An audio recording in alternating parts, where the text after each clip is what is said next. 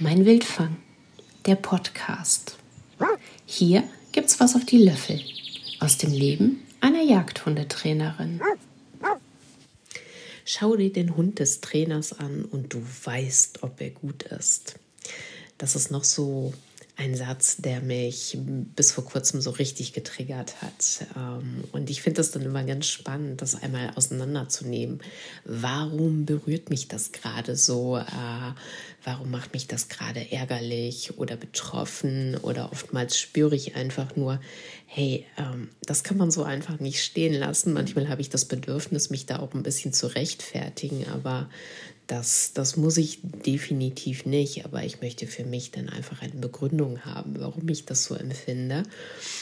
Und ich bin eher so ein, ich fühle das, kann es aber nicht sofort in Worte fassen. Und deshalb mache ich mir da mittlerweile eine kleine Challenge draus, setze mich wirklich hin und überlege, so, warum ist das so? Und ähm, dann darf das Thema auch raus.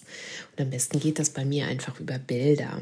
Ähm, wenn ihr euch vorstellt, wir nehmen uns zwei Trainer und die haben zwei identische Hunde, also sagen wir mal von der Rasse her. Und nach außen vermitteln die einfach das gleiche Bild.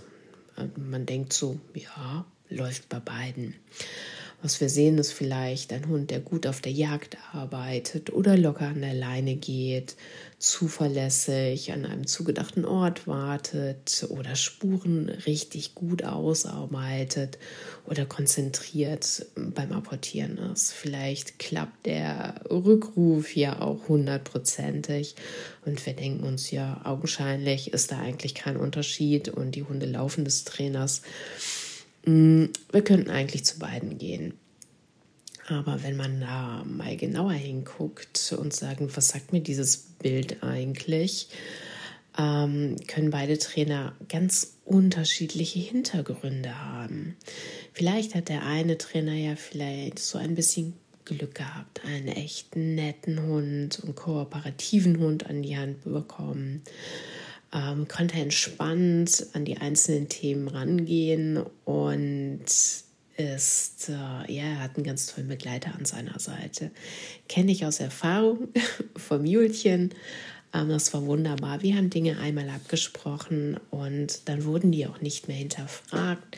Und sie war zuverlässig im Freilauf. Ähm, sie hat ganz gut gejagt und es war so ein Verlasshund. Ich konnte mich einfach darauf verlassen.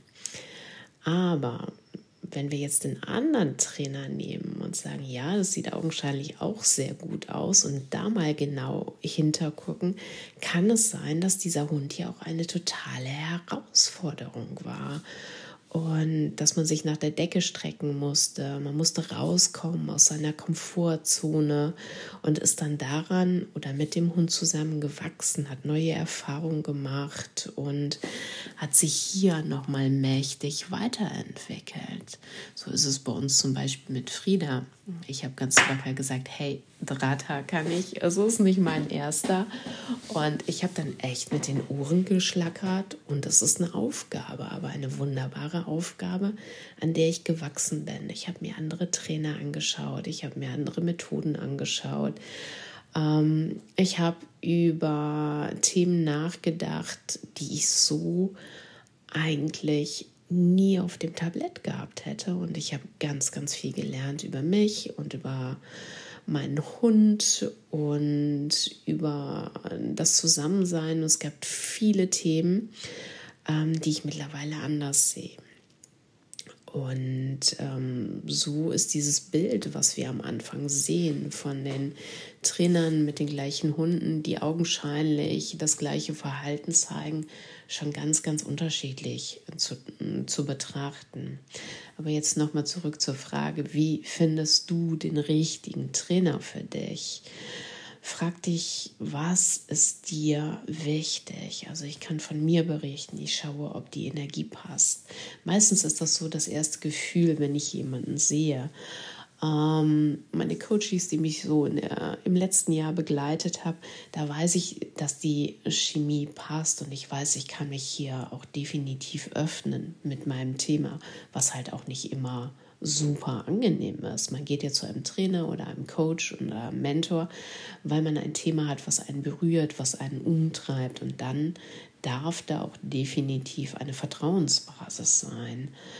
Ähm, gucke einfach mal hin, was dieser Trainer für eine Idee zum Zusammenleben mit dem Hund hat, wie er arbeitet, wo er seinen Fokus hat im Training und wie er sein Wissen vermittelt.